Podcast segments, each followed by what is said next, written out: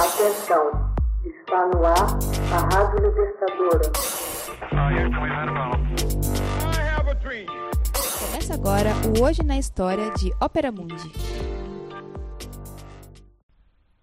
29 de março de 1880.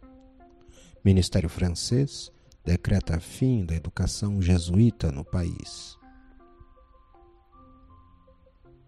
Em 29 de março de 1880, o então ministro da Instrução Pública da França, Jules Ferry, assina dois decretos que determinavam que os jesuítas deixassem a educação do país em até três meses.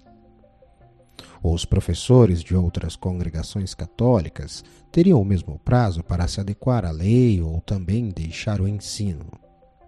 Cinco mil membros são quase imediatamente expulsos, e levantes anticlericais chegam a cortar também os religiosos que atendiam enfermos em hospitais. Era o começo de uma ativa política de laicização do ensino levada a cabo por Ferry um fervoroso republicano, ateu e franco-maçom de uma rica família francesa de livres pensadores. Essa laicização nada tinha a ver com o desenvolvimento da instrução pública.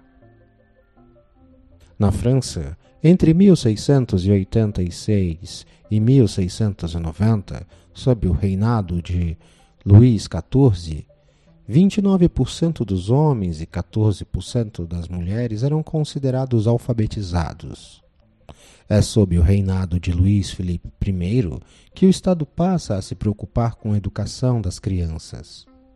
Nessa altura, a metade dos franceses não sabia ainda nem ler nem escrever, e o país estava atrasado em relação à Inglaterra e outros países da Europa Ocidental. Por força de uma lei de 28 de junho de 1833, o ministro François Guizot inaugura a instrução primária pública e, sob Napoleão III, o ministro Victor Duruy amplia seu alcance. Desenvolvem-se os liceus e encoraja-se a instrução das meninas, contrariando a oposição dos meios mais conservadores à época. No final do Segundo Império e antes da intervenção de Ferry, a França já era um país fortemente alfabetizado. Por volta de 1870, 72% dos novos casais estavam em condições de assinar o registro de casamento, 78% dos homens e 66% das mulheres. No amanhecer da Terceira República, contudo, o ensino primário e secundário ainda conservavam a forte conotação religiosa, devido a uma lei de 1850 votada por uma assembleia de maioria conservadora. Essa lei obrigava todos os educadores a inscrever o catecismo no currículo e a levar os estudantes até a missa. Permitia também às ordens religiosas abrirem livremente escolas desligadas do setor público, com total autonomia para a escolha de professores. Excessiva, essa lei de 1850 despertou o anticlericalismo. Ferri e os dirigentes da Terceira República queriam cidadãos instruídos, mas não apenas isso. Desejavam também forjar bons republicanos e bons patriotas. Para tanto, propunham excluir a religião do ensino.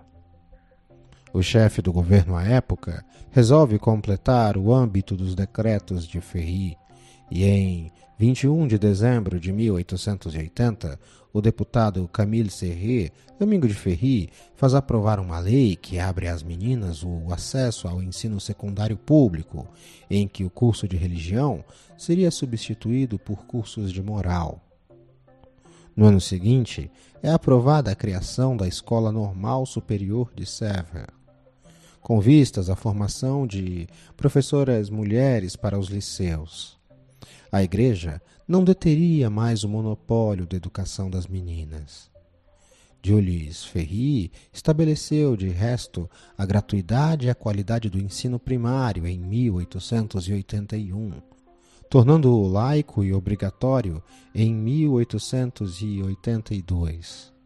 O ensino primário público, gratuito e obrigatório, viria a ser a ponta de lança da Terceira República.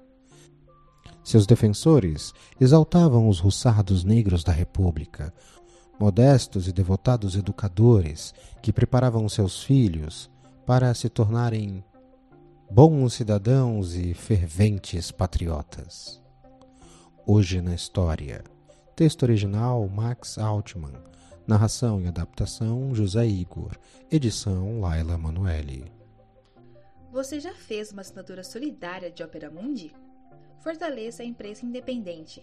Acesse www.operamundi.com.br/apoio. São muitas opções.